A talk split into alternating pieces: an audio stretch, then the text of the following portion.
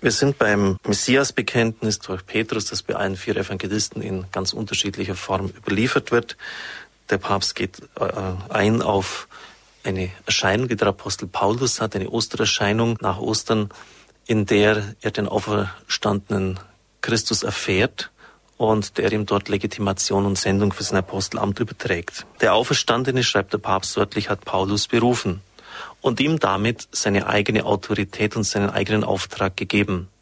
Aber der Auferstandene ist der, der vorher die Zwölf erwählt hatte, der Petrus mit einem besonderen Auftrag betraut hatte, der mit ihnen nach Jerusalem gegangen war, dort den Tod am Kreuz erlitten hatte und am dritten Tag auferstanden war. Für diesen Zusammenhang bürgen die Erstapostel. Und von diesem Zusammenhang her ist der Auftrag an Petrus nun eben doch grundsätzlich unterschieden vom Auftrag an Paulus. Dieser besondere Auftrag des Petrus erscheint nicht nur bei Matthäus, sondern in unterschiedlicher Weise, aber in der Substanz doch gleichartig, auch bei Lukas und Johannes und eben auch bei Paulus selbst. Gerade in der leidenschaftlichen Apologie des Galaterbriefes setzt er den besonderen Auftrag des Simon Petrus ganz klar voraus. Dieser Primat ist wirklich durch die ganze Breite der Überlieferung in allen unterschiedlichen Überlieferungssträngen belegt ihn lediglich auf eine persönliche Ostererscheinung zurückzuführen, es wird ja auch berichtet, dass Christus dem Simon erschienen ist, und damit in eine vollkommene Parallele zu der Sendung des Paulus zu setzen, geht vom neutestamentlichen Befund her schlechterdings nicht an. Mir gefällt es, dass der Papst hier ohne jeglichen Eifer, ohne unguten kämpferischen Geist einfach ganz nüchtern die Fakten bringt. Und ich habe Ihnen ja auch diese wichtige Stelle aus dem letzten Kapitel des Römerbriefes zitiert. Dort sagt der Apostel Paulus, ich beschwöre euch bei Jesus Christus und beim Geist, das zu beten, dass meine Kollekte von den Säulen, also von denen, die Ansehen genießen in der Jerusalemer Gemeinde, angenommen wird. Nochmals, er ist also kein freischaffender Künstler, der irgendwie sich aufstellt und unterwegs ist, sondern es geht ihm darum, dass seine Sendung von den Autoritäten der damaligen Zeit von Petrus, Johannes Jakobus anerkannt wird. Nun schreibt der Papst, dass er zum Christusbekenntnis des Petrus und damit zum eigentlichen Thema dieses Kapitels zurückkehrt. Der bekannte Exeget Grelot hat bei Markus das Petrusbekenntnis als ganz und gar jüdisch bezeichnet. Dort sagt Christus, äh, sagt Petrus zu Christus, du bist der Messias. Und Jesus weist das zurück. Eine solche Zurückweisung findet sich nicht im Text. Jesus verbietet nur eine allgemeine Verbreitung dieses Bekenntnisses. Denn es hätte in der Öffentlichkeit Israels missgedeutet werden können.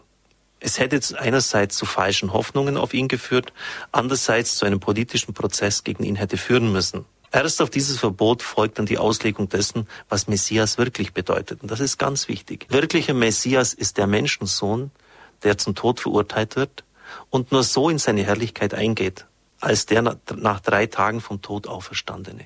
Das ist wichtig. Und schauen Sie, Sie werden jetzt in den nächsten Tagen in der Liturgie, besonders am Karfreitag, die sogenannten Gottesknechtslieder hören. Und da ist eine Person, die man nicht einfach nur mit dem Volk gleichsetzen kann, denn es heißt von dieser geheimnisvollen Gestalt, dass sie der Bund für das Volk sein wird. Der Bund für das Volk sein wird. Also kann es nicht einfach nur das Volk Israel sein, wenn er selber der Bund in Person ist. Und da wird das Leiden Christi so präzis geschildert, dass die Kirchenväter sagten, das ist das fünfte Evangelium. Da wird mit einer Deutlichkeit das dargelegt, als ob jemand hier die Passion Christi schon bei Deutero Jesaja, also viertes, fünftes Jahrhundert vor Christus gesehen hätte. Also das hat man gehabt in der Überlieferung, aber geflissentlich verdrängt. Das war eigentlich ganz klar da, diese Gottesknechtslieder, aber das wollte man einfach nicht wahrhaben, dass dieser Gottesknecht auch ein Leidender sein würde. Und er bringt dann eine Unterscheidung, auf die ich jetzt nicht näher eingehen möchte, der Heilige Vater, von substantivischen und verbalen Bekenntnisformen. Also verbale Kenntnisformen sind äh, er ist von den Toten auferstanden und substantivische sind, du bist Christus. Du bist der Herr zum Beispiel. Oder als Johannes Christus am Ufer des Sees Genezareth sieht, sagt er, Kyrios estin, es ist der Herr. Da ist die ganze Schwere des, des Bekenntnisses, die ganze, das ganze Bekenntnis äh, ausgedrückt.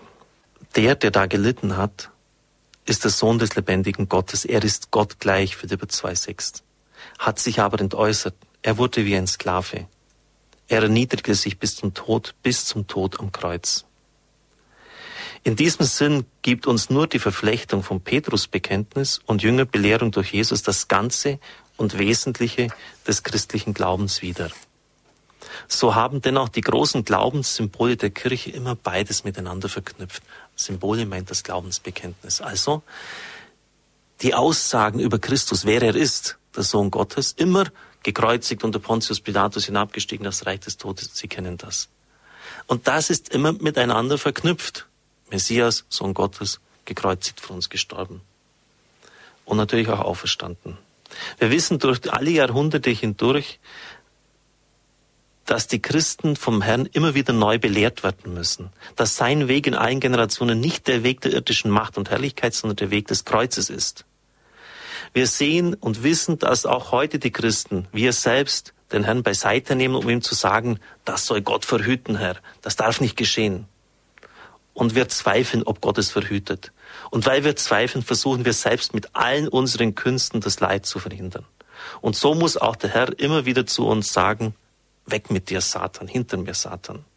Die ganze Szene befällt insofern eine unheimliche Gegenwärtigkeit. Denn am Schluss denken wir doch immer wieder von Fleisch und Blut her und nicht von der Offenbarung her, die wir im Glauben empfangen dürfen. Soweit für heute. Ich darf Ihnen den Segen spenden. Es segne, heile und behüte Sie der allmächtige Gott, der Vater, der Sohn und der Heilige Geist. Amen.